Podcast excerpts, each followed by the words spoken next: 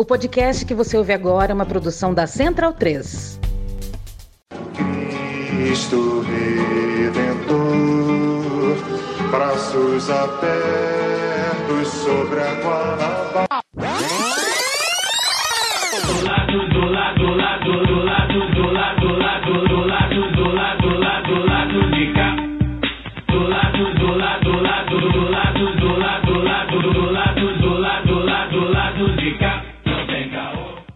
Momento, ouvintes da Central 3. Hoje é dia 2 de junho de 2022. Bom, você tá notando aí uma diferença no tom de voz, né? Eu sou Fagner Torres. Caio tá diferente hoje. É, o Caio tá diferente, tá maior, está mais forte e está com a voz também mais Mais grave. mais grave, né? Eu sou Fagner Torres, diretamente aqui do Sauí Estúdio e tá chegando aí no seu feed o lado B do Rio, edição 236. Antes de apresentar os painelistas que vocês também já estão cansados de saber quem são, um recado sobre os nossos anúncios dinâmicos. Bom, a gente começou a veicular esses anúncios para ajudar principalmente a nossa querida produtora de podcasts, a Central 3. São anúncios aleatórios que variam de ouvinte para ouvinte. Nem todo mundo ouve, nem todo mundo recebe ao dar o play aqui no lado B. Acontece que, embora a gente marque lá o veto a alguns anúncios, como bancos, governo, entre outros, às vezes, por falha do sistema ou sabe-se lá qual motivo, eles burlam né, essa regra e acabam sendo veiculados. Então, pessoal, se vocês estiverem ouvindo o lado B e identificarem algum anúncio estranho que você perceba que não está de acordo com a nossa linha editorial, reclame, avise, mande para a gente por e-mail, nas redes, porque a gente avisa a Central 3 e pede para tirar. A gente pede desculpas, pois a última coisa que queremos é a nossa audiência ouvindo propaganda do regime Bolsonaro, né? Ou de empresas alinhadas a esse nefasto e genocida governo. Bem, vamos lá. O Caio, né, só para contextualizar, Caio tá descansando essa semana, ele teve um probleminha de saúde, mas tá bem, tá tranquilo, tá só por precaução, tá se cuidando. E semana que vem ele já deve estar de volta conosco. né? Então, antes de começar, de chamar nossas painelistas e chamar nossa convidada, eu só vou dar dois recados aqui para vocês. O primeiro é um agradecimento geral a todos que estiveram conosco no último domingo lá no YouTube, eh, durante a live de apuração das eleições presidenciais colombianas. Nós ficamos no ar duas horas e 45 minutos. Eu, a Giovana Zucato, né, que é nossa colunista de América Latina aqui no lado B Notícias, né, a Marília Close e a Talita São Tiago Tanchait, além de convidados que nós trouxemos direto da Colômbia, né, para poder fazer é, a análise né, desse processo eleitoral conturbado e histórico que está acontecendo por lá. E nós ficamos muito felizes tanto com o nível do debate é, o nível das análises quanto com a audiência. Então eu quero convidar todos que ain- ainda não assistiram, se quiserem saber um pouco mais da Colômbia, um pouco mais da América Latina, de uma maneira geral, que entrem lá no lado B do Rio no YouTube, assista a live e também fique ligado porque a gente vai cobrir o segundo turno no dia 19 de junho, às 18 horas. Né? O segundo turno que vai ser entre o Rodolfo Fernandes, que é uma espécie de terceira via colombiana, e o Gustavo Petro, que é o nosso candidato da esquerda, que a gente espera que vença a eleição. Terceira via numa eleição com dois Bolsonaros, né? Pois é, pois é. A gente espera que o Gustavo Petro eh, e a Francia Marques vençam a eleição. Vai ser muito duro, muito difícil. Eles levaram o primeiro turno, mas no segundo turno as coisas tendem a ficar ainda mais difíceis. E vamos lá, o segundo recado também é um novo convite. Eh, você que ouve o lado B há muito tempo, desde antes da pandemia, está acostumado a me ouvir falar, eu, Fagner, né? Me ouvir falar sobre o domingo é dia de cinema. É, bom, a pandemia, felizmente, é, é, os números né, retrocederam, a vacinação avançou e o evento é, voltou. O domingo é dia de cinema voltou, tá de volta. Já teve uma edição, infelizmente eu não pude ir. É, o filme foi o, o- é, esse filme do o último filme do Lázaro Ramos que agora Medida provisória. medida provisória eu tava com medida certa na cabeça foi uma medida provisória A medida provisória não é certa. é, pois é. Mas aí, agora, essa, essa edição, a edição de junho, vai ser no dia 5 agora, no domingo agora, às 9 horas da manhã. E o filme que vai ser exibido é o Pureza, com a Dira Paz. E além do filme, haverá um debate com o professor Daí Rocha, com o pastor Henrique Vieira e com o padre Ricardo Rezende. Então, se você é do Rio, prestigie esse evento, porque o Domingo é Dia de Cinema, para quem não sabe, é uma atividade complementar, uma atividade de formação complementar que é feita para os estudantes dos pré-vestibulares comunitários aqui do estado do Rio, né? E mas só que é um evento aberto ao público geral e ele vai ser realizado lá no Estação Net Botafogo, ali pertinho do metrô. O ingresso custa cinco reais e é domingo, dia 5, repetindo, às nove da manhã. Quem puder colar lá, né? Eu, eu, eu tô, muito provavelmente estarei lá. E de lá devo emendar em algum bar para ver o jogo do Fluminense, que é domingo, 11 da manhã. Então, vou tentar unir o útil ao agradável. Então vamos lá, agora já tá dado os recados. É, vou fazer... Agradável no caso é o cinema, não assistir o Fluminense. É, no meu caso é agradável tudo, mas vamos lá. Eu vou falar com. Vou chamar aqui o as nossas, nossos painelistas e a nossa convidada para a gente debater um tema que está, obviamente, muito na pauta. E eu vou começar pela Luara. Luara Ramos, que fala de algum ponto do Brasil. Boa noite. Boa noite, Wagner. Boa noite, Daniel. Boa noite, ouvintes do lado B do Rio. E já vou dar boa noite para nossa convidada. Você vai anunciar ainda, não vou pular a etapa aqui, mas boa noite para nossa convidada também. Boa noite, Daniel. Boa noite. O ouvinte já sabe qual é a convidada, porque terá sido anunciado já nas redes sociais na hora que o programa for ao ar, então não é spoiler. Mas vamos lá com o departamento médico mais cheio que o do Flamengo aqui. Tá tenso, Eu né? vou deixar o Fagner chamar. O entendeu? lado B do Rio tá precisando de uma resinha, né? Tá, tá, tá Sal, tenso, salzinho né? grosso, assim. Toda semana alguma coisa acontece, mas enfim, estamos vivos. Eu já tô e- até com medo, viu? É, estamos vivos e fortes, mas as coisas vão melhorar. Já diria Martim da Vila, a vida vai melhorar. Bem, hoje a gente tem uma convidada que vai explicar por que o Brasil piorou e o que podemos fazer para melhorar. Ela é doutora em desenvolvimento econômico pela Unicamp, gaúcha radicada em Sampa, é colorada, uma informação muito importante, colunista do Brasil de Fato, economista-chefe do Instituto para a Reforma das Relações entre Estado e Empresa, o IREE, e militante do Levante Popular da Juventude. Juliane Furno, muito boa noite. Olá, boa noite, Fagner, Daniel e Luara. Um prazer enorme estar aqui com vocês. Quando eu recebi o convite, eu quase caí da cadeira. Fiquei pensando até que tinham pego meu telefone por engano, porque eu sou uma fã desse podcast. É uma alegria imensa poder estar desse outro lado, né? Dessa vez falando para vocês. Espero que dê conta do recado. É que bom, a gente fica feliz de saber que você é nosso ouvinte, que gosta da gente, sinal que a gente está no caminho certo, né? Isso é muito importante. E aí, Juliane, para ser bastante direto, vou começar de cara na primeira pergunta. Mais importante do que repetir que o Brasil piorou é a gente refletir e explicar o que foi feito para ele piorar. Portanto, como economista, que reflexão você faz e qual explicação você dá para a piora do Brasil de modo que o nosso ouvinte que é leigo em economês, mas que sente os efeitos da piora no bolso todos os dias, entenda o que se passa, o que está em jogo e de quem é a culpa. Vamos lá. Dá para datar que o Brasil começou a piorar a partir de 2015, praticamente a partir dos primeiros meses de 2015, quando justamente a ex-presidenta Dilma passou a adotar aquele receituário de política econômica conhecida como neoliberalismo, que tanto a direita colaborou para que fosse adotado sobre várias premissas que eu chamo aqui de terrorismo fiscal, aquela ideia de que o Estado brasileiro estava quebrado, é que desde 2014 o Brasil vinha passando por uma grave crise fiscal e, portanto, era necessário uma inflexão muito substancial na política econômica. Dada a correlação de forças e as opções equivocadas, na minha avaliação, o segundo governo Dilma começou tentando adotar o receituário dos seus opositores numa tentativa de colocar é, panos frios ali no clima bastante conturbado do terceiro turno e de toda a crise política do início de 2015. A partir dali, o Brasil começou a piorar. E eu tenho uma hipótese econômica de por que as frações da burguesia se unificaram em torno de uma agenda é, que levou adiante o golpe contra a presidenta Dilma e uma reversão de caráter neoliberal no Brasil. Veja, muita gente olha o governo Lula, o governo Dilma e identifica corretamente que durante esse período vários setores empresariais ganharam muito dinheiro.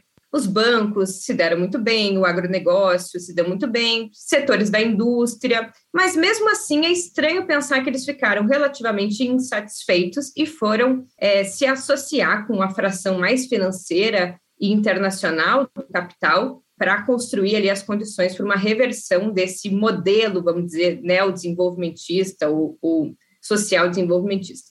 Acontece que teve uma coisa muito importante nos governos Lula e Dilma, que desagradou bastante a burguesia brasileira, a despeito dela ter ganho em outras frentes. E essa coisa se chama salário. Então, a política de valorização do salário mínimo que houve nos governos Lula e Dilma, ela teve um impacto muito expressivo, não só no aumento do salário dos trabalhadores mais pobres, mas, sobretudo, no impacto no aumento no salário médio da sociedade brasileira. Então, ela exerce uma pressão salarial para que toda a estrutura de salário se eleve. Então, os trabalhadores, de forma geral, que não ganhavam salário mínimo, mas que, como o salário mínimo aumentava, o salário deles também era, de certa forma, é, corrigido em função disso, é, estavam custando mais caro para os seus patrões. E isso adicionado a um cenário, repito, de que o desemprego estava muito baixo. Então, quando o desemprego está baixo e os salários estão crescendo, cresce entre os trabalhadores é um sentimento, inclusive, de que eles têm mais poder de barganha. Tanto é que, curiosamente, o maior número de greves no Brasil, da década de 80 para cá, foi ser experienciado no ano de 2012 a 2013, justamente quando as melhores condições estavam colocadas. Porque a gente se, se empodera, né? As coisas estão melhor, o desemprego está baixo, dá mais disposição de lutar por melhoria nas condições salariais. E aí a burguesia brasileira, como é muito preguiçosa, muito avessa a investir em ciência e tecnologia para aumentar a produtividade do trabalho, começou a vivenciar um esmagamento da sua taxa de lucro, porque o custo unitário da força de trabalho aumentou substancialmente. Então, quando mexe no lucro deles, eles se sentem incomodados. Como o governo ali não estava disposto a fazer um processo de recessão econômica e reforma trabalhista, o golpe foi selado por uma reversão desse cenário. O que, que aconteceu a partir daí? A economia brasileira parou de crescer. Isso não foi um efeito colateral, isso é muito pensado. Se vocês digitarem no Google, vocês vão encontrar economistas dizendo coisas como o Brasil cresceu a taxas elevadas demais para sua capacidade. O desemprego precisa subir para a inflação ficar no centro da meta. Né? O Brasil não suporta essa política de salário mínimo. Então, quando o país não cresce, ele não gera emprego. Quando não gera emprego, há mais concentração de renda, só que isso tem um efeito positivo, porque se não gera emprego e não tem crescimento, os salários tendem a cair. E quando os salários dos trabalhadores tendem a cair, a taxa de lucro dos setores é, empresariais tende a voltar ao seu patamar de normalidade. Fora uma economia que não cresce, portanto, não gera empregos e, portanto, mantém uma estrutura salarial de baixos salários, foram adicionadas outras reformas estruturais que corroboram para hoje a gente viver um cenário bastante dramático, que são as reformas que identificavam que o problema do baixo crescimento era o cenário de insegurança, insegurança jurídica, insegurança fiscal, né? A dívida pública do Estado estava muito elevada, os gastos públicos estavam subindo muito, há muita insegurança nas relações trabalhistas, há uma mudança na estrutura demográfica em que a Previdência não se adaptou. Então, vamos concretizar as reformas neoliberais de segunda geração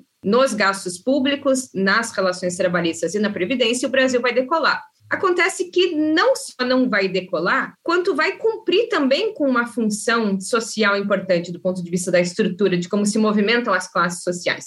Veja, quando o Estado resolve fazer o teto de gastos e não investir mais em políticas de transferência, em educação, em saúde, ele subfinancia esses setores. E ao serem subfinanciados, eles vão sendo mais asfixiados e mais facilmente capturados pela iniciativa privada, até vão perdendo legitimidade no seio dos próprios trabalhadores e vão surgindo até consulta para pobre, né? Tipo doutor consulta, esses planos de saúde para pobre. É a mesma coisa a reforma trabalhista, você reduz ainda mais a quantidade de direitos, de vínculos, possibilitando a redução ainda mais da massa salarial.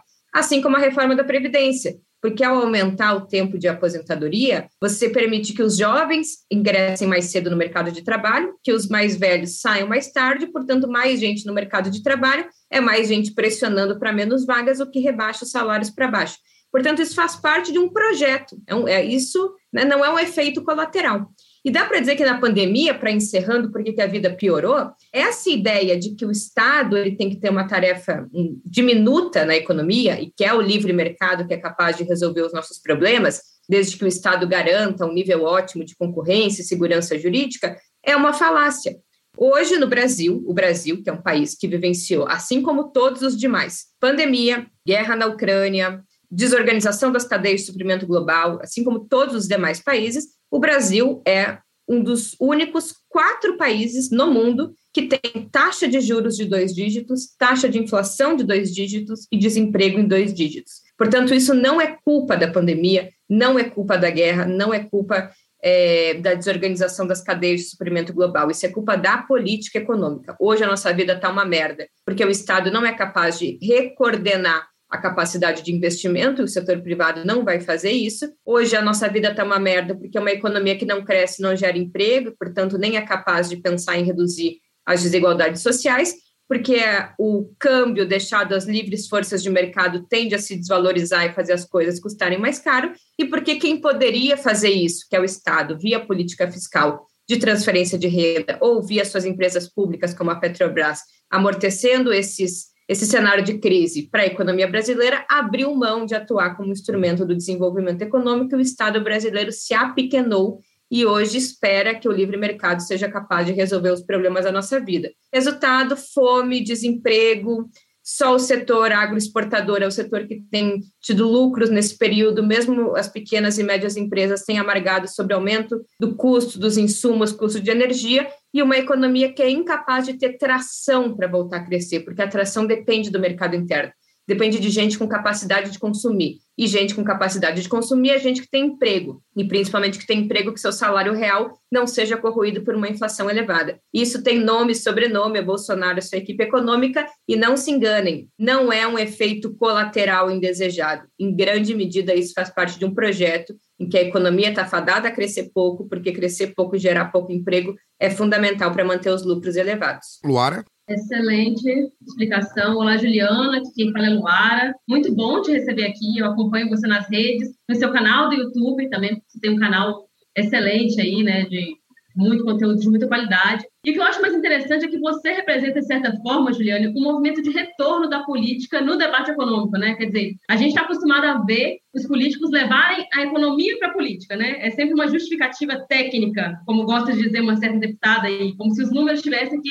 dar conta das nossas necessidades, ou como se isso não dependesse justamente de uma correlação de forças que é construída politicamente. É, porque eu tenho a impressão de que muitas vezes essa tentativa de racionalizar o debate econômico, de tentar encaixar nos números, inclusive a gente já, você já falou, mas a gente vai falar mais disso também, né, do terrorismo fiscal, sobre orçamento público, é sempre uma tentativa de legitimar esse discurso de que o país está quebrado, de que não tem de onde tirar dinheiro, e daí você faz o contrário. Né? Você leva a política para a economia e fica evidente que não dá para separar as duas coisas. Então, para começar, eu queria saber se você acha que muito do debate econômico que chega para as pessoas vem dessa tentativa de é, domesticar os estômagos. E também é uma curiosidade, assim, né? É, o que, que veio primeiro, a militante ou a economista Juliane Fundo? De onde que você partiu para pensar a economia política, a luta por justiça social? É, ah, isso que a gente conhecia como economia política, ela passou no início do século XIX, no meio do século XIX, por uma grande transformação que se chama Revolução Marginalista,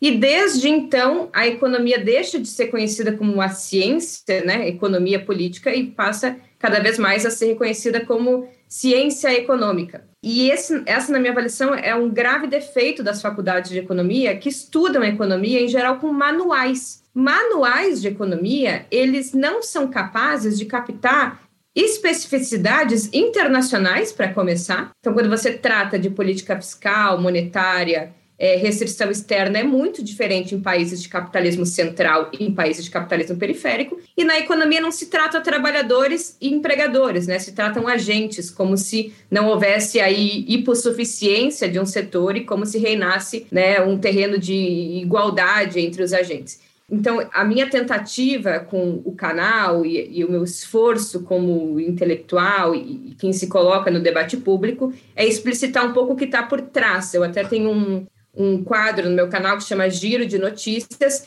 que eu trato de, do noticiário econômico, tentando assim explicar o que aquela notícia quis dizer, o que interesses estão submergidos ali, ou o que o indicador do resultado do PIB que saiu esses dias não explica ao só trazer um número, porque ou ele não compara com o, o período pregresso, ou ele não explicita que modelo de sociedade e economia estão ali presentes. Então, eu acho muito importante. Eu sou uma militante da economia política e, que, e de que os debates da sociedade que a gente vive hoje não são debates técnicos. Portanto, não devem ser feitos só por economistas, porque não é um debate se cabe ou não cabe no orçamento, não é um debate de planilha, é um debate de sociedade, de modelo de sociedade, de modelo de desenvolvimento econômico. É, não é um debate sobre o que é possível fazer dentro do campo fiscal ou o que não é. Claro que os economistas subsidiam a sociedade com uma série de indicadores e, e, com debates mais de fundo sobre o funcionamento do Estado. Por isso, políticas como o teto de gastos não só são ruins porque não solucionam nem o problema fiscal, porque quando você corta gastos numa economia em desaceleração,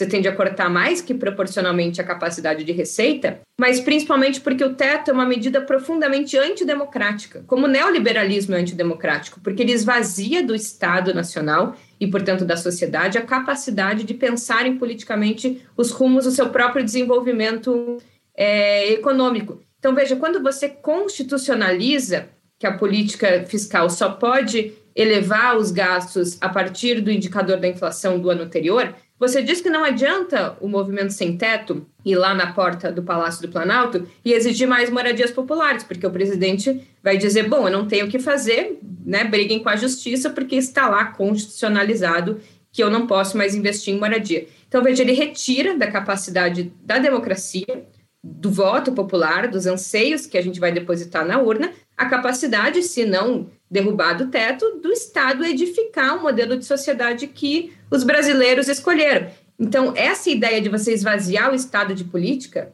na política fiscal, com o teto de gastos, agora na política monetária, com a autonomia do Banco Central, na política comercial, agora porque a OMC diz o que pode, diz o que não pode, na política de controle de fluxos de capitais, porque com a entrada na OCDE também dizem que a gente não pode ter nenhuma restrição à livre mobilidade de capitais. Ou seja, para que vai servindo o Estado, é, se não para fazer políticas é, econômicas, com autonomia, inclusive sabendo da situação que a gente parte, que é a situação de um país subdesenvolvido. Mas na minha trajetória é muito esquisito e o que eu mais ouço das pessoas que me conheceram no Rio Grande do Sul é Juliane, que surpresa.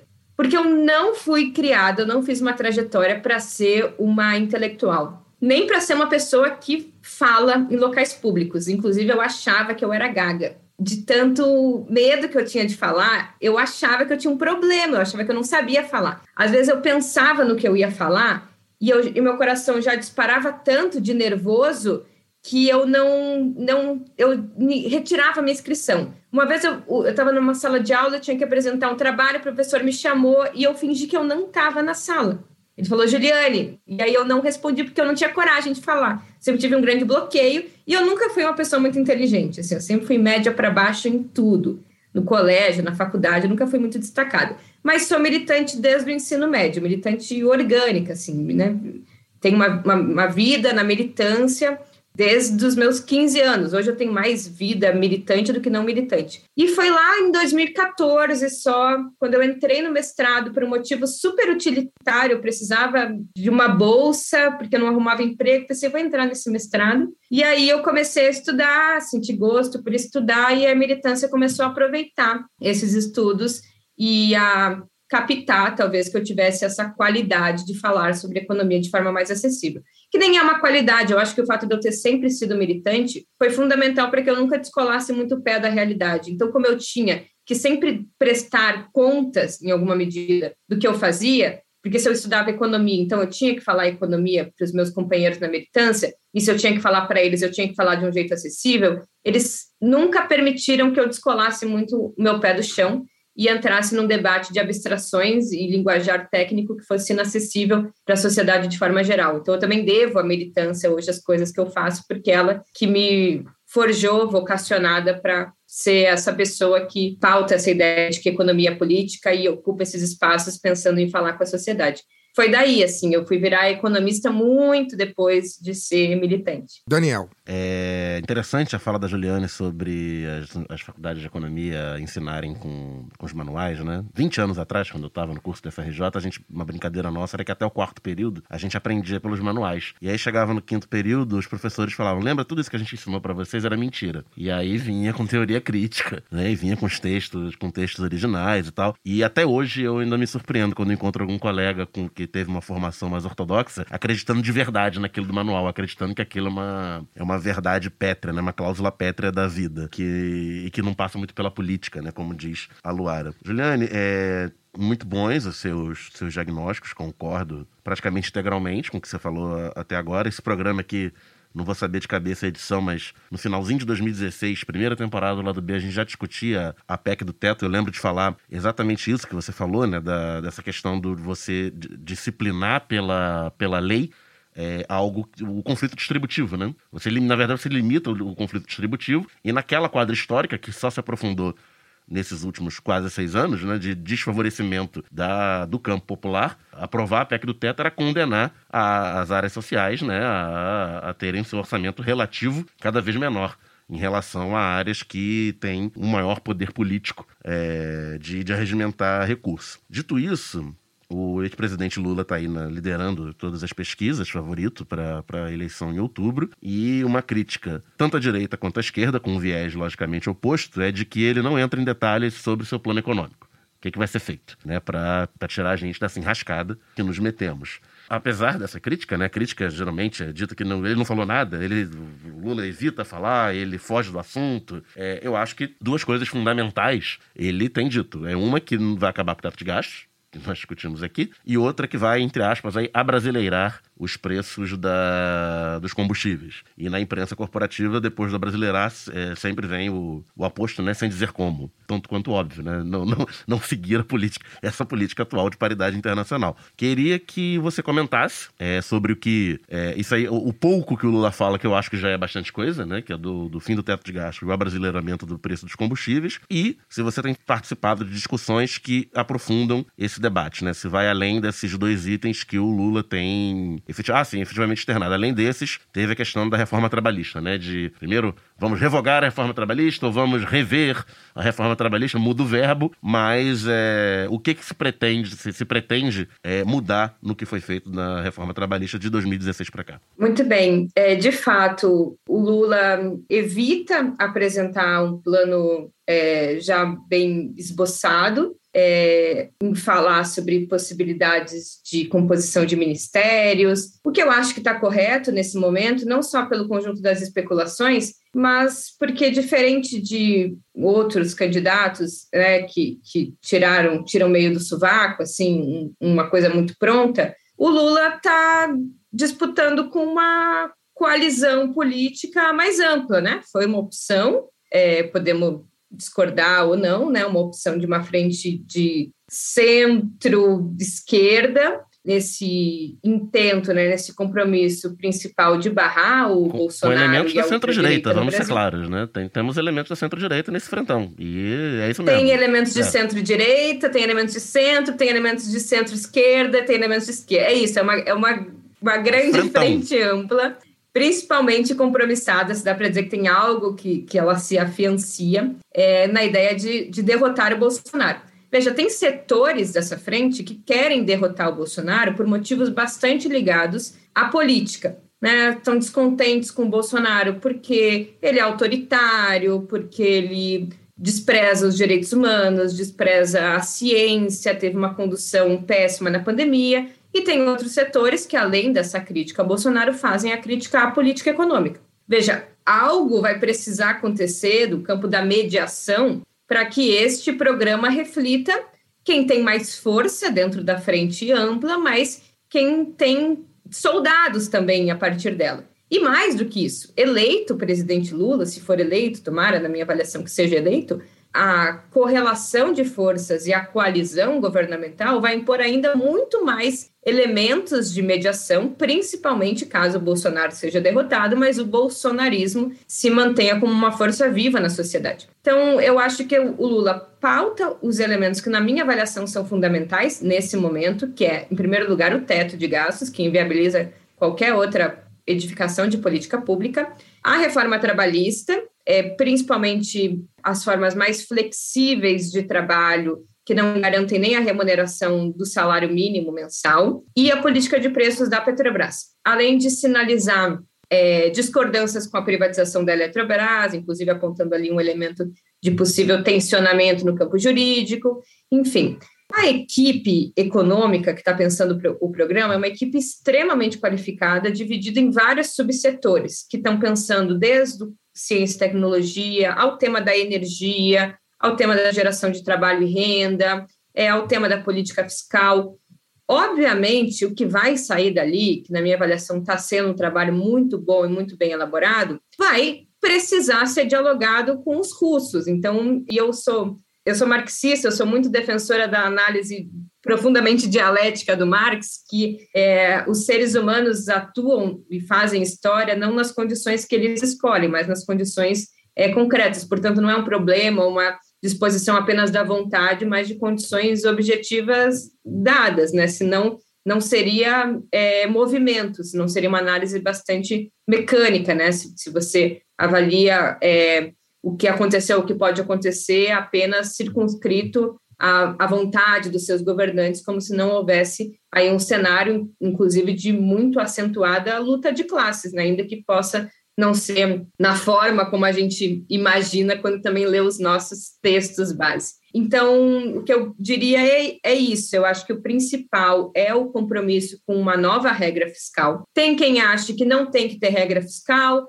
provavelmente a mediação possível vai ser uma regra fiscal, mas com indicadores não só de teto, mas inclusive de meta de gasto, e que o teto de gastos ele não seja uma medida corrigível pela inflação, que é talvez um dos indicadores mais débeis, mas pelo comportamento da receita, pelo comportamento do PIB, pelo crescimento da população. Portanto, saúde e segurança precisam ter um, um um nível de investimento que seja vinculado à quantidade de pessoas que nascem, à quantidade de pessoas que envelhecem. Né? Assim como outros indicadores não podem estar ligados ao efeito inflacionário, que nada diz respeito às demandas que a sociedade vão ter sobre esse período. Agora, o que eu posso dizer é que a luta vai ser muito dura. E finalizo com o tema justamente do preço dos combustíveis. Veja, toda a opção de política de preços, ela é uma opção política. Não existe o preço normal, que é o preço de mercado do petróleo e dos derivados, e o preço que é o preço de intervenção, né? Até porque se fosse assim, quase todos os países do mundo adotariam o PPI, por exemplo,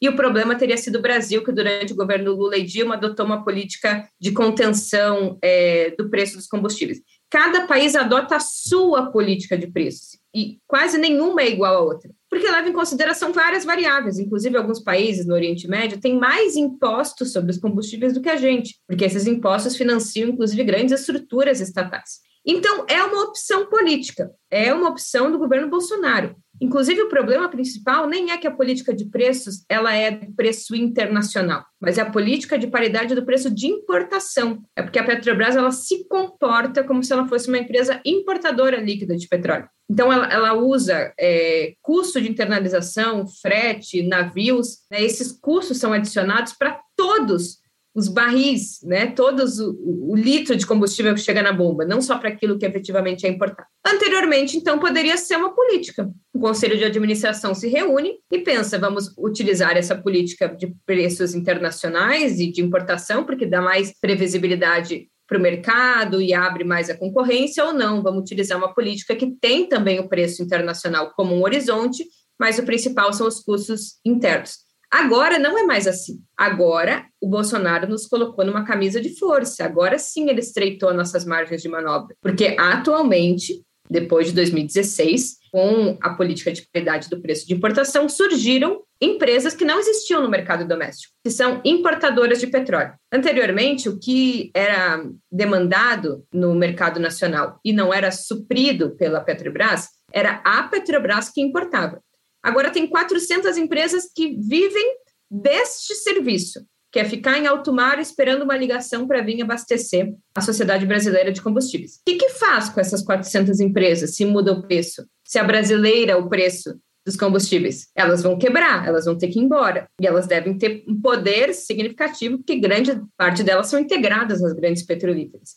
E agora, com duas refinarias já privatizadas, elas dependem do preço internacional, porque elas não compram petróleo da Petrobras, elas compram petróleo provavelmente dos seus países de origem. Então, veja, agora vai ser muito mais difícil, vai envolver muito mais do que decisão política, mas eu digo só para ter uma palhinha de que o que vem, que vem adiante, mais uma vez, não vai ser convencido com um bom programa técnico de que reduzir os preços é possível e é desejável, e mesmo assim a Petrobras pode ter lucro, mas agora se enfrentam interesses de grandes grupos privados oligopolistas que já entraram no mercado nacional e que, portanto, né, mudar a política nessa altura do campeonato, eu acho que temos que enfrentar, mas tem que ser pesados vários elementos na balança, né? A gente vai ter força política. O ideal é que a gente, na minha avaliação, né, eleja o Lula e no outro dia permaneça muito organizado nas ruas, porque a direita vai seguir fazendo isso. Se algo o Bolsonaro nos ensinou é que quem governa com uma retaguarda no povo brasileiro governa com muito melhores condições do que aquele que governa só tendendo ao centro, tendendo a acordos de gabinete. Mas aí, a ver. Peço licença para dar uma pausa no programa e passar os nossos recadinhos. Apoie o lado B na Aurelo, a primeira e única plataforma que remunera os podcasters a cada play. Faixas de apoio a partir de R$ reais com direito a conteúdo exclusivo e participação em sorteios. Se você já é apoiador pelo Padrinho ou pelo PicPay, considere migrar para Orelo. Por enquanto, só aceita cartão de crédito. Quem quiser colaborar com a gente sem aquela regularidade mensal, pode fazer o pix para lá do B do Rio, yahoo.com. O sorteio para apoiadores do lado B é um oferecimento da Camisa Crítica. Ouvinte também tem 10% de desconto no cupom Lado B no site camisacritica.com. Compre a camiseta do lado B em zetanossa.com.br. Você também tem 15% de desconto nas compras em todo o site com o cupom Lado B15. Ouvinte Lado B tem 10% de desconto com o cupom Lado B investeesquerda.com.br. Aprenda inglês, espanhol e francês na WeCreate, a escola de idiomas parceira do lado B. Acesse www.wecreateidiomas.com. Sigam também nossos parceiros nas redes sociais. Obrigado pela atenção e voltamos ao programa.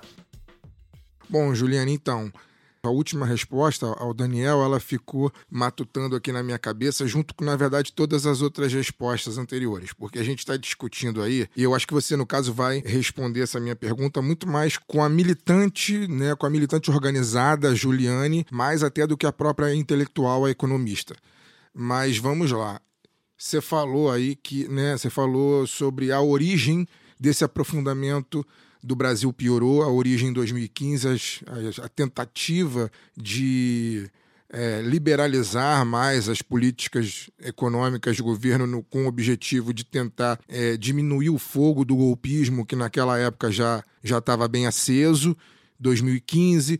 Depois nós temos aí Michel Temer com as contrarreformas, a contrarreforma trabalhista, a contrarreforma da Previdência. Né? A gente tem aí Bolsonaro e Paulo Guedes, que é essa tragédia toda que nós estamos vivendo. A gente não consegue, infelizmente, andar na rua sem ver uma situação de drama familiar, né? famílias né, ao Deus dará nas esquinas, pedindo dinheiro, pedindo comida, enfim, tudo isso aprofundado por essa opção política é, econômica brasileira. Você falou também sobre sobre essa composição, né? Você que forma, né? Tá, tá dentro da, da equipe que está pensando né, a, a, o programa econômico, é, nós esperamos também do próximo governo Lula, governo Lula 3, mas ao mesmo tempo a gente tem uma composição aí, de, de como também já foi dito, de centro-direita, de centro, de centro-esquerda e de esquerda, e que na hora de ganhando a eleição vai precisar conversar com todo mundo e convencer todo mundo. É, o Brasil, se a gente fosse né, Portugal com a sua geringonça, diria que a gente tem uma gambiarra aí na tentativa de governar a partir de 2020 2023 no estado destruído. Estava pensando justamente nisso, assim, como que faz, né? Porque se mesmo o próprio Lula diz, né, mesmo os os bancos batendo recorde de lucratividade durante os governos do PT, a burguesia nacional ganhando né, muita grana, as burguesias nacionais ganhando muita grana durante os governos do PT, eles não pensaram duas vezes na hora de golpear o país e a classe trabalhadora. Como que a gente, como que se faz, né, nesse, sabendo que a gente lida com burguesia desse nível, né, e que, sendo bastante direto, né, infelizmente, a revolução ainda está distante, né, para poder lidar com, com essas burguesias. Como que a gente faz num cenário de terra arrasada com as burguesias que a gente tem, tendo que compor com quem nós estamos compondo para poder devolver qualidade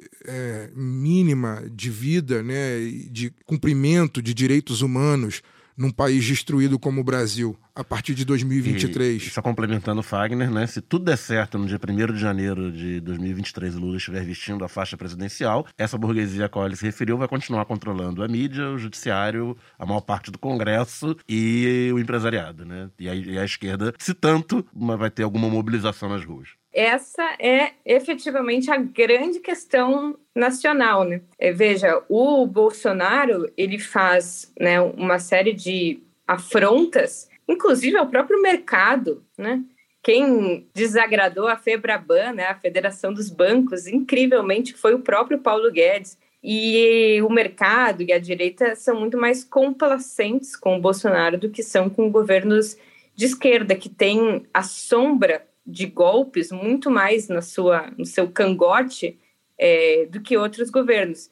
Então, é, esse elemento precisa comparecer muito como estratégia política eu acho que vai ser necessário um, um tipo de, de governança, de enfrentamento diferente do que foi no passado, talvez como já uma experiência empírica que ajuda a suplantar essa ideia de que é possível negociar com estes setores, né, de que é possível forjar ou, ou desenvolver uma burguesia, uma elite que tenha compromisso com o desenvolvimento nacional. Acho que fica é, demonstrado o profundo caráter antinacional, antipopular e antidemocrático das elites brasileiras e que não vão pensar duas vezes antes de se bandearem para o lado do golpismo e do imperialismo em situações em que há um esmagamento da sua taxa de lucro, mas no curto prazo vai ser necessário vários mecanismos de mediação. Né? Me parece que um deles passa pelo crescimento econômico, né, períodos em que a economia cresce, é possível acomodar um pouco mais os interesses do que em período de crise, que o cobertor fica mais curto, mas por outros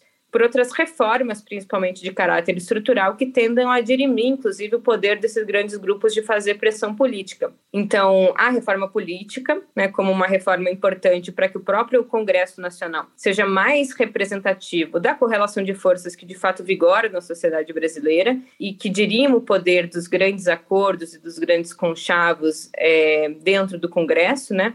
Uma forma, inclusive, de blendar tipos de judicialização da política que foram muito utilizados contra os governos petistas, a reforma, algum tipo de né, controle e regulamentação sobre os meios de comunicação, talvez com mais ênfase na disputa das ideias via canais estatais e canais onde se veicule e se debata um outro conjunto de ideias. Reformas como, por exemplo, é, reformas que tenham alto poder de mobilização e, e portanto, de retorno para a sociedade, e o que se espera que seja a retomada de vínculos fundamentais com os trabalhadores também, né? Base de sustentação de propostas de caráter golpista. Então, a reforma agrária, que é uma reforma importante no Brasil, a reforma urbana, né, reformas é, no campo tributário também tem mais condições de abrir espaço fiscal para que o próprio Estado consiga fazer um, conjunto é, mais substantivo de políticas públicas, ao mesmo tempo que desonera os mais pobres de pagar um conjunto de tributos e com isso também recompõe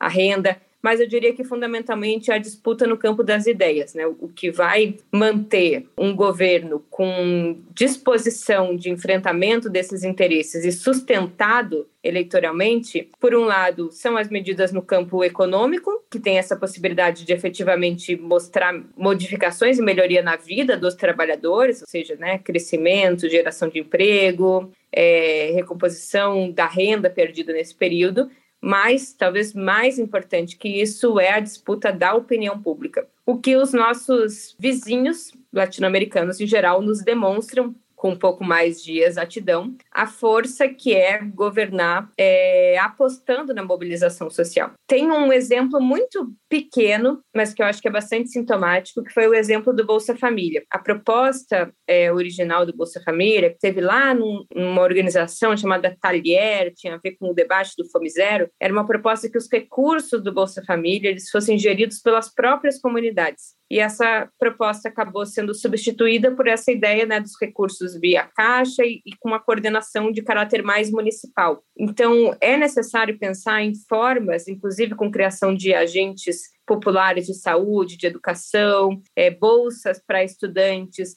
que fortaleçam a qualificação profissional mas que demandem como horas complementares de trabalho também a inserção em atividades comunitárias, de formação política. Eu acho que o desenho das políticas públicas vai ter que ser repensado para que as próprias políticas públicas sejam mais do que a melhoria individual dos trabalhadores, mas também instrumentos importantes na batalha das ideias. Eu acho que passa um pouco por aí, passa por fortalecimento das organizações políticas, né? fortalecimento da mobilização popular, para que dê sustentação, quando houver propostas mais à direita e que, pra, que também seja parte que puxa a corda mais para a esquerda, mesmo que eventualmente seja de forma crítica, porque isso também é importante, né, pra, pra, porque o governo é uma panela de pressão, né, ele precisa de estímulos ali para o feijão cozinhar na panela, e eu acho que determinados estímulos vindos de uma esquerda mais radicalizada, que não seja que cai no colo da direita, às vezes, né, fazendo o círculo completo, eles também são importantes, além de,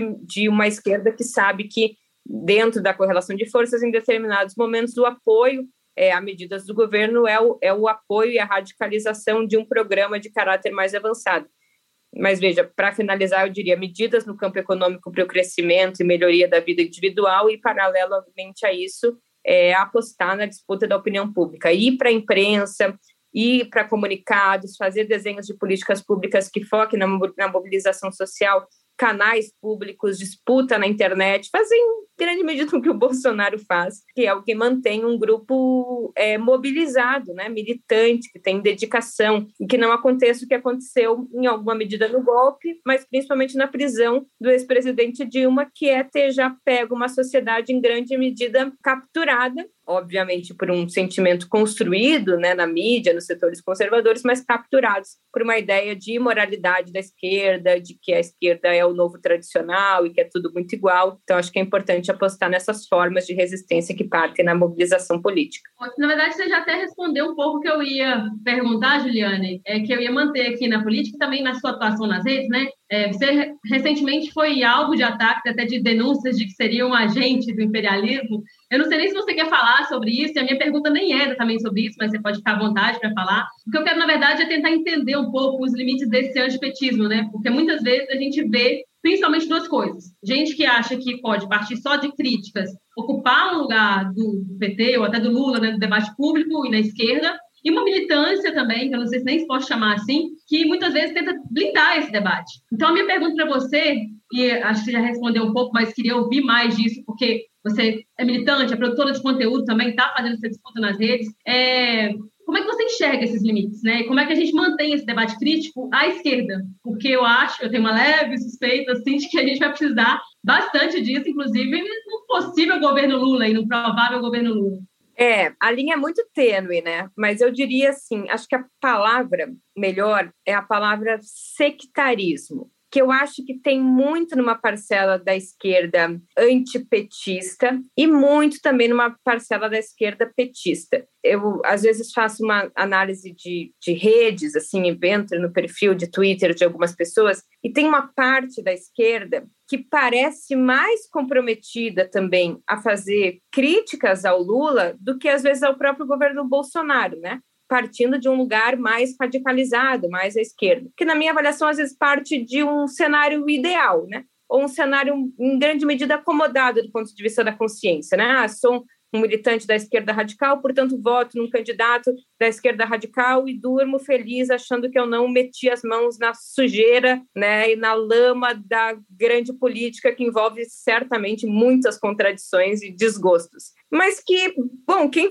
quem quer né, interferir nos rumos da nação, em geral, não dorme com a cabeça tranquila e enfrenta uma série de situações desagradáveis mas porque sabe que nesse momento histórico, como não somos nós que elegemos as, as condições ideais da luta política, neste momento a luta de política, a luta de classe, na minha avaliação, passa pela disputa entre a direita e quem a direita elegeu como inimigo, que não é os setores mais à esquerda no papel, mas é efetivamente o Lula. Esse grupo é bastante sectário quando ele tenta dar uma de fiscal das coisas, sabe? Fiscal de marxismo, fiscal de comunismo, é meio assim, ah, você não pode ser comunista e votar no Lula, você não pode ser marxista e votar no Lula. É, é meio chato, assim, e é meio uma tentativa de suplantar o que o PT e o Lula até hoje representam, na negação de todo o seu histórico, às vezes na negação até do momento que a gente vive, como se apresentar uma alternativa muito radicalizada, só que desbastado dos elementos que levaram, inclusive, o Lula a ser uma grande liderança, que é um profundo movimento de massa. Então, às vezes, eu acho que tem uma galera que fala sozinho e gosta muito de tumultuar nas redes, né, num um, um suposto é, fiscal de, de teoria e fiscal de comportamento. Agora, tem também um outro grupo que é também sectário dentro do petismo, que, por um lado, eu entendo, o PT sofreu muito, é, foi muito atacado durante muito tempo. Essa parcela da militância teve muito acuada, né? era muito difícil ser petista, era muito difícil fazer campanha para o PT. E nesse momento que abriu-se melhores condições, né, acham que precisam blindar o PT de todas as coisas, principalmente porque é em período eleitoral. E veja, eu, eu neste momento também tenho feito esse movimento de ser muito mais comedida nas críticas, porque acho que estamos num momento de batalha campal, né? Nós vamos precisar engolir várias coisas e depois pensar a maneira que a gente acumula mais força para tentar imprimir um programa mais radicalizado. Mas tem coisas muito pontuais, por exemplo, teve uma vez que eu elogiei um portal de TV porque chamou a Rita Von Hutt para falar lá, chamou inclusive para questionar ela, mas chamou para ser ouvida e teve um decoro é, respeitoso com ela. Ó, discordamos da sua opinião, né? Mas respeitamos a sua pessoa. E aí eu fui também trucidada, porque tem um grupo que acha que aí, aí claro, é, é um terreno fértil para teorias da conspiração, tipo, você é agente do imperialismo, financiado pela CIA, e todos os youtubers de esquerda são antipetistas e são financiados pelo imperialismo para desestruturar o PT no Brasil. É meio chato essas coisas, porque no fim das contas é tão sectário quanto. Porque pensa um trabalhador, provavelmente é possível que vote no Bolsonaro também. Você não dialoga com uma pessoa que tem uma opinião contrária, às vezes até radicalmente contrária à sua, com mais sectarismo. Ah, então você é fascista, você é quinta coluna, você é qualquer coisa. Né? A gente tem que abrir condições de mediação. E acho que essa é a nossa tarefa histórica. Então, eu diria que esses dois extremos, profundamente em, em si mesmado, né, vivem ao redor de si mesmos, são profundamente sectários e avesso a qualquer possibilidade de oxigenação, inclusive, do debate, que envolve essa relação dialética entre o apoio, a crítica e a avaliação de que algumas críticas são também importantes como sustentação do próprio apoio, é, podem cair num pragmatismo muito precoce também. E eu vejo assim, uma galera muito jovem que está mais pragmática e mais convencida dos limites até mesmo do que o Lula, sabe? Se a gente está muito convencido do que é possível e muito circunscrito a esse, a esse lugar, a gente não esgarça a fronteira. Então, eu acho que precisa de um pouco de radicalismo para que também a gente almeje a possibilidade de modificações de caráter mais estrutural. Então, que já quem está muito acomodado nesse período, acho que não cabe absolutamente nenhuma crítica ou nenhuma ressalva, me parece que contribui até menos para a sustentação do próprio Lula e do PT do que aqueles que identificam que é importante o apoio paralelamente né, a formas de, de pressão interna, inclusive, para que esse conjunto de forças, essa correlação caminhe também para um, o cumprimento de um papel mais radicalizado.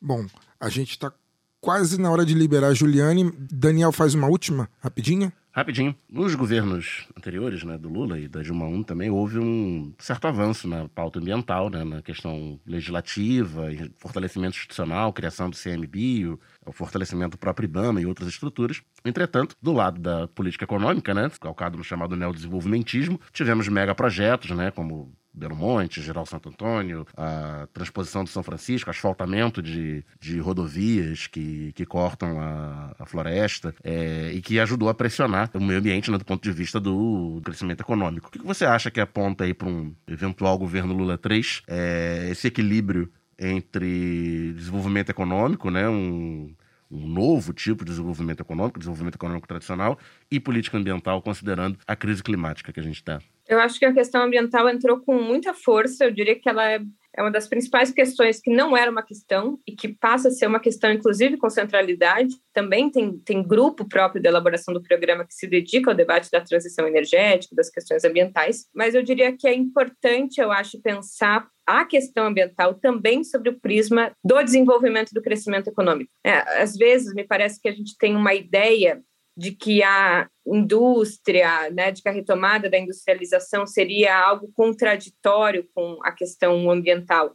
E eu acho que pelo contrário, né? Senão a gente seria levado, por exemplo, a um possível raciocínio de quanto mais o país vem vivenciando o processo de industrialização, melhores então seriam as condições, né, de retomada, de, de uma possibilidade, né, de, de retomada da pauta ambiental além do carbono, né, tem outro componente também que afeta muito é, a camada de ozônio, que é o metano, que está muito ligado também, né, sobretudo na agricultura, o peido e o arroto do boi e da vaca. Então, esse modelo agrário exportador, é, com pouco desenvolvimento tecnológico, que amplia a produção, ampliando a fronteira agrícola, ele também é muito deletério para o meio ambiente.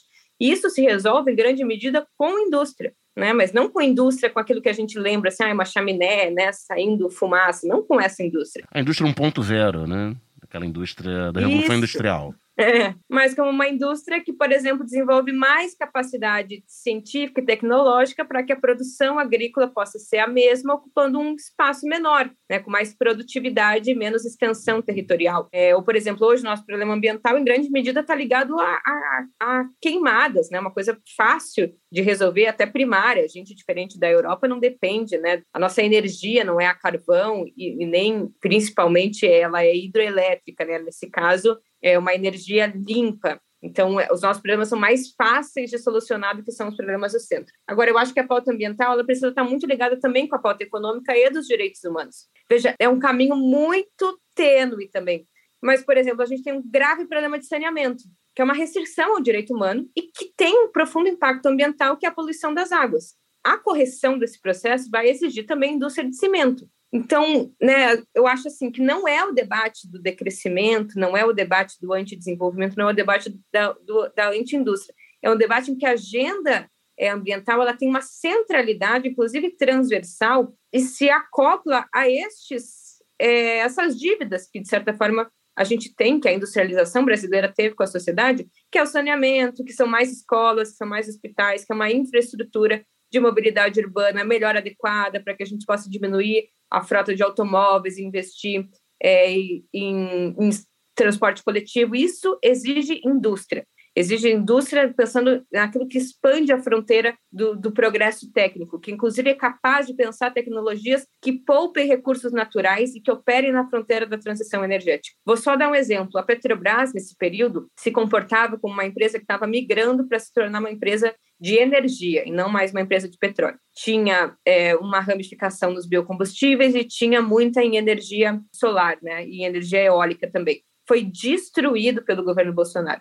Então, mesmo a transição energética, que é o processo de transição, vai exigir o fortalecimento de uma empresa que nesse momento ainda é de petróleo, mas é quem tem as condições de liderar um processo, inclusive, que coloque o Brasil na vanguarda é, da transição para uma fonte né, de energia que não seja um motor a combustão. Então, exige que a, a, pauta ambiental seja centralidade, mas que ela não seja uma pauta descolada das demais. Então, que não haja esse tipo de atrito, por exemplo, né, entre, entre os grupos ambientais e outras pautas que vão precisar, por exemplo, lançar mão de, como eu falei, cimento né, e outro, nós vamos precisar pensar a transição entre a preservação do meio ambiente e a concretização de outras pautas que estão ligadas também ao ambiente, estão ligadas à preservação das águas, que estão ligadas à concretização dos direitos humanos e que estão ligadas também à dinâmica do crescimento, porque a gente pode e deve pautar a dinâmica do crescimento ligado a essas missões sociais, que em grande medida são esses setores que têm responsabilidade né, no que tange ao retorno para a sociedade, que vão exigir investimento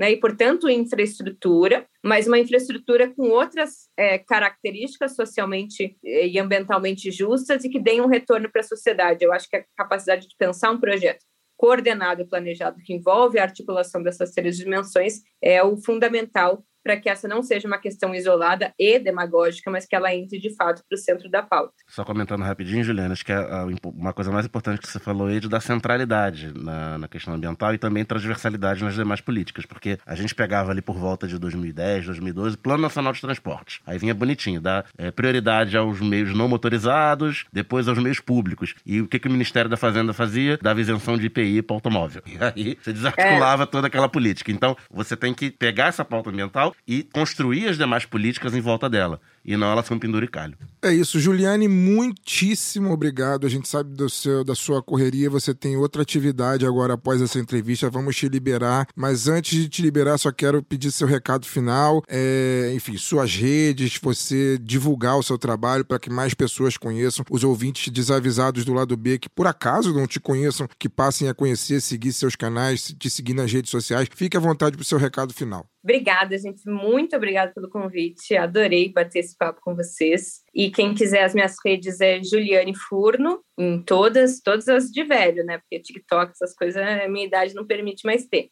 E o meu canal no YouTube é Ju Furno. É, e aí, sigam lá, deixem recadinhos, recadinhos carinhosos, elogiosos, principalmente, que a gente vive essa vida dura e, e essas são, esses são os retornos que nos fazem continuar. Maravilha. Obrigado, boa noite. Vai lá, a gente te libera e vamos dar o nosso recado final aqui. Juliane, valeu, tá? Valeu, Obrigado. Gente. Valeu, Beijo. Juliane. Beijo. Valeu. Luara Ramos, boa entrevista, né? Seu recado final. Excelente, Fagner. Boa noite. Boa noite, Daniel. É, a gente, né, que já, já conhecia, assim, não é exatamente surpreende, mas é sempre muito bom ouvir, porque é um debate de alto nível. Eu acho que ela trouxe muitos elementos interessantes, principalmente aí nesse, é, sobre a pergunta do Daniel, né, e é onde eu quero estender aí meu boa noite, porque a gente está vivendo, acabamos não entrando tanto na questão da, das privatizações, da questão orçamentária, porque aqui a gente tem falado bastante, então, para aproveitar melhor da Juliana, nós falamos de outros pontos, mas que se interligam. E, recentemente, né, nessa última semana, o Ministério de Minas e Energia começou a pautar a inclusão da Petrobras no plano de privatização. Né, de parcerias privadas e tal, aquilo que é, que é privatização, né, gente? Não tem, eles tentam o eufemismo, mas é exatamente isso. E aí falar né, que os petroleiros eles estão em luta, estão mobilizados, é, e que a gente precisa dar importância a essa luta pelo patrimônio público das empresas que são estratégicas, né? até para a gente dizer o que, a gente não quer de sociedade, o que a gente não quer de, de, de exploração, de extrativismo e tal, porque é, uma coisa desse debate que é feito de forma muito cínica pelos liberais, e Paulo Guedes gosta de falar isso, é que não, a gente tem que olhar para frente, economia verde, capitalismo verde, né, economia verde. E aí a solução dos caras é desfazer das maiores empresas brasileiras, sabe, que é como a Petrobras, o tamanho da Petrobras. E é um negócio que, que a gente fica maluco quando vê, precisa realmente faltar isso à esquerda e não ficar naquele debate que muitas vezes é utópico de ah, mas nós realmente não queremos a, a utilização de combustíveis fósseis. A gente tem aqui no lado B Notícias um lado B especial sobre transição energética, que é exatamente sobre isso. Então, quero aproveitar nesse meu recado final para convidar é, quem ainda não ouviu a ouvir, quem já ouviu, ouve de novo e repassa, porque é um debate urgente e não é para ficar só no debate, gente. É mobilização. A partir de agora, é rua, é conversar com as pessoas, é falar diretamente e é o petróleo é nosso, o Brasil é nosso, os correios são nossos, a economia também tem que ser para nossa gente, né? Tem que servir ao nosso povo. É isso. Daniel? É isso, né, gente? É... Foi uma pequena aula aqui, compacta, da, da Juliane. Que a Laura falou muito importante, né? Da, a economia voltar a ser política. A matéria se chamava Economia Política, né? E até, até o início do século XX, como bem precisou a, a Juliane, depois ela tentou se, se travestir de ciência, né? De ciência exata, com fórmulas. Dá uma, dá uma ideia de que aquilo é o natural, né? Não há escapatória. Fora daquilo, daquilo que é propagado pela, pelo liberalismo e pelo neoliberalismo, não, não há escapatória. Essa é a verdade e qualquer coisa fora disso é você tentar distorcer a realidade que vai gerar efeitos nefastos no futuro. A gente liga a televisão aí e lê os jornais e o diagnóstico da crise que a gente está enfiado há seis anos não é porque as políticas que estão sendo aplicadas desde então não funcionam ou são feitas para não funcionar, como disse a Juliane. É dito que, entre aspas, o PT quebrou o Brasil, Lula quebrou o Brasil, porque fez um pouquinho diferente. Desse receituário durante os anos em que o Brasil crescia, que a massa salarial crescia e a gente tinha uma vida melhor e uma perspectiva melhor. Fiquem atentos a, a, esse discurso fatalista, porque a economia é disputa. É disputa de orçamento, é disputa de poder, é disputa de recurso. E se dizem que não, não há outra saída, é porque alguém tem interesse nessa, nessa formulação. Boa noite. E geralmente quem reclama do salário do trabalhador tem um salário muito alto, dorme numa cama muito quente, né? E vive com muita tranquilidade. É, né? Aí você justifica que essa pessoa merece isso. Exatamente. Porque ela merece porque ela puxa o saco da pessoa correta que pode pagar esse salário para que ela convença a massa de que não existe saída dessa situação.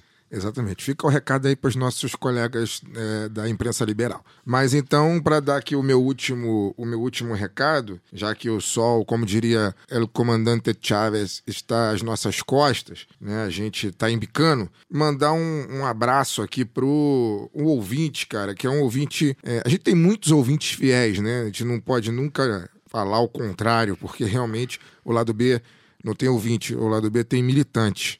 Mas eu queria mandar um recado especial para o Danilo Melo, que é um ouvinte dos mais fiéis que nós temos. É o cara que segue a gente em tudo quanto é rede social, compartilha tudo quanto é conteúdo que a gente faz. A foto do cara na, nas redes sociais é ele com uma camisa do lado B.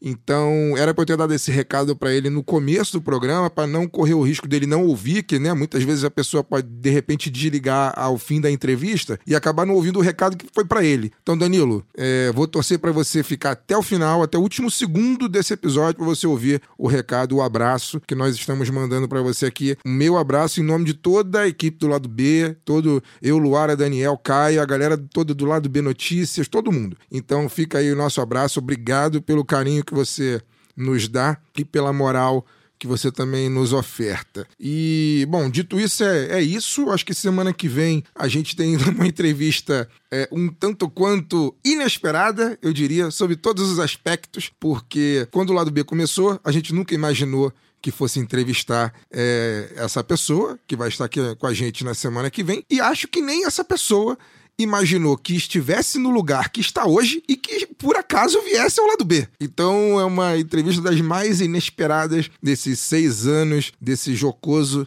e interessante podcast que nós fazemos aqui. Um abraço a todos. Caio, recupere-se. Semana que vem é, a gente te aguarda aqui. O seu lugar está garantido. Fique tranquilo. E é isso. Turma, um abraço. Até semana O que vem. B tem estabilidade de emprego. É isso. Um abraço a todos. Até semana que vem. Este podcast foi editado por Fernando Cesarotti.